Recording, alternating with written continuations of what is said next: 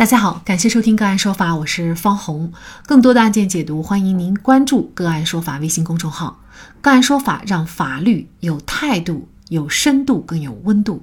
今天呢，我们跟大家一起来聊一下六十岁分拣工在岗猝死，人社局称不属于劳动者，不能按工伤赔偿。二月二十号。浙江宁波一名六十岁老人在中通快递分拣中心工作，因为心脏骤停猝死在岗位。家属称，中通公司不认可死者是因公死亡，只愿意赔付意外保险金额。二十一号，宁波人社局表示，六十周岁本身不属于劳动者范畴，如果没缴纳工伤保险，就不能够认定为工伤。六十岁以上人群分为两种情况，一种是已经退休不属于劳动者，参加商业保险的按商业保险赔偿；另一种是没有养老金，单独缴纳工伤保险的人群需要认定是否为工伤，如果是，就按照正常的流程赔偿。中通快递方面则回应，对于网点员工的意外离世，他们深感痛心。目前警方已经介入处理，浙江省管理中心高度重视，成立工作小组，会以合法合理为基础，和家属协商相关的善后事宜。六十岁以上的人群同样参加工作，甚至呢，很多时候跟年轻人的工作内容是一样的，为什么却不属于劳动者？他们受伤，难道就无法索赔了吗？就这相关的法律问题，今天啊，我们就邀请昆明市律师协会青年律师工作委员会副主任、昆明市五华区西山区劳动人事争议仲裁院兼职仲裁员、云南尚乐律师事务所邓宇倩律师和我们一起来聊一下。邓律师您好，你好。嗯，好，非常感谢邓律师哈。这个案件呢，就让我想起了前段时间我的婶婶哈，她在这个打扫马路的时候呢，也是被这个货车呀撞折了几根肋骨哈。呃，因为她也是六十出头了，当时我去看她的时候，她就说她也不属于劳动者，也不算工伤，呃，是赔不了的。就是为什么说六十岁以下的才属于劳动者，六十岁以上的参与劳动或者是跟公司有类似于这样的劳动关系，他就不属于劳动者了呢？嗯，是这样。根据那个国务院关于工人退休退职的暂行办法里面规定的，正常情况下，女职工是五十岁退休，男职工是六十岁退休。啊，但是认定是否是工伤呢，不是由任何一个单位或者是劳动者自己说了就算的，不是说他在提供劳动过程中受伤，是不是就一定是工伤？这个呢是首先要确认一个劳动关系，在确认这个劳动关系的基础上，才能在。用人单位所在的劳动保障行政部门申请工伤认定以及这个劳动能力鉴定，但是在认定劳动关系的这个阶段，又要区分不同的情况了。首先就是刚刚说到的这个受伤的人员，他在受伤的时候，如果已经超过了退休年龄，也就是女的女职工过了五十岁，男职工过了六十岁以后这样的情况，并且呢，这个受伤的人员当时是已经在享受退休待遇的，那么这个肯定是不建立劳动关系的。但是，在认定这个工伤的时候呢，他也会考虑，如果没有劳动关系，只即使你在工作中受到伤害了，他肯定也不是属于工伤。还有第二种情况呢，就是受伤的人员他在退休前就已经在这个单位工作了，然后一直是工作到了退休年龄之后，然后受了伤，啊，并且呢，这个过程中可能由于自己的原因或者是公司的原因呢，他是一直没有参加社会保险。所以虽然达到退休年龄，但是也没有享享受这个退休待遇的，啊，那么这种情况下，只要有充分足够的证据能够证明他们的劳动关系的存续的情况，都会被认定为是劳动关系的。所以现在也不是一概而论，说六十岁以后是不是就不是劳动关系了？这个还是要区分情况的。那比如说像本案当中，它是属于劳动关系吗？嗯，这个就要看，因为像案例中呢，他说到的这位，他在六十岁的时候。呃，在工作过程中是受了伤了，然后家属呢是说要求这个单位来赔偿嘛，但是重点就是他是已经达到六十岁，呃，然后他没有缴纳工伤保险，这个不能看出他是否享受退休待遇，因为有的人有的工作人员他可能是已经在享受退休待遇，也就是说领取退休金，但是他回到这个单位工作过程中，这个单位还是给他。购买了工伤保险的话，那这个时候他的工伤保险还是可以得到赔偿的。啊，本案中是因为没有这个缴纳工伤保险，所以从这一点来看，他是没有办法来享受退这个工伤待遇。但是他是否属于一个退休人员，还是要看他有没有享受退休待遇了。也就是说，如果他不属于退休人员的话，呃，因为有一些，尤其是呃这个农民工的呃年龄大的这样的老人哈，呃，他们基本上是没有退休待遇的。那这种情况是不是就肯定是获得不了这个工伤保险的待遇了呢？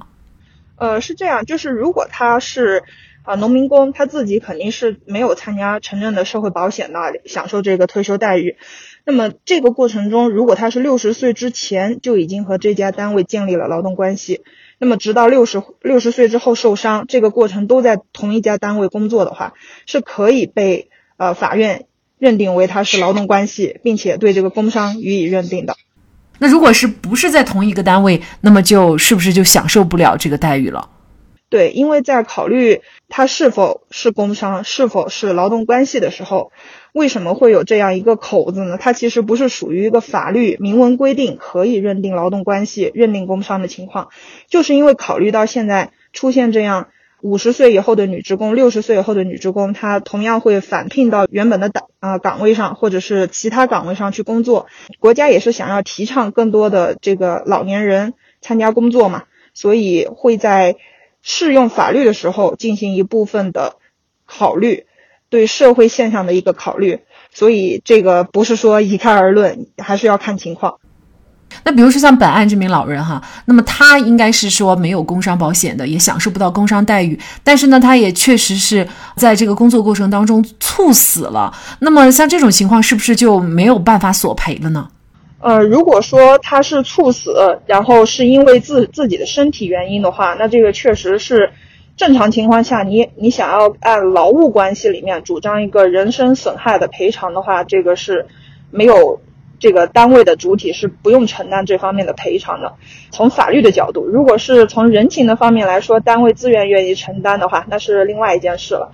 但是如果他的这个猝死，比如说他是在工作过程中因为工作的一些原因啊，有些比如说他是摔倒了，然后或者是在工作过程中。受到了工作压力方面的这些，呃，只要经过认定，他是因为工作的原因导致的，那么在这个法律的层面来说，他还是可以由用呃，就是和他建立劳务关系的这家单位承担一部分的赔偿，但是这个赔偿他就要区分一个责任比例的问题，因为它适用的就是，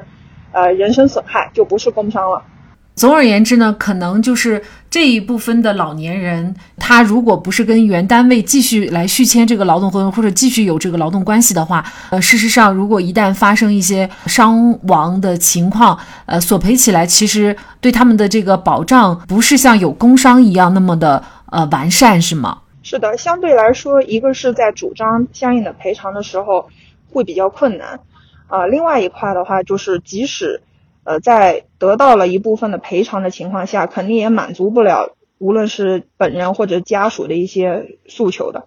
所以也有媒体就说呀，就说这个政策保障啊，就像在这样的这个案子当中哈，不能寒了人心。那么您怎么看？您觉得就是类似于这样的老人，如果跟单位没有这个劳动关系的话，那么他们的这个人身保障又该怎么办呢？近些年，年人再就业现象是越来越普遍，并且达到退休年龄的人员在工作过程中受到伤害，然后引起纠纷的事件也是越来越多。所以从这个劳动仲裁也好，还是法院审理的结果来看也好，啊，其实已经越来越多的开始注重考虑社会现实问题了。啊，从现在已经可以查到的相关的一些案例的结果来看，达到退休年龄前就在工作单位一直工作。然后达到退休年龄后却没有享受退休待遇的人员，在工作中受伤，基本上他们只要能提供这个证据，能证明劳动关系存续的情况的，都能被认定是劳动关系，进而认定工伤。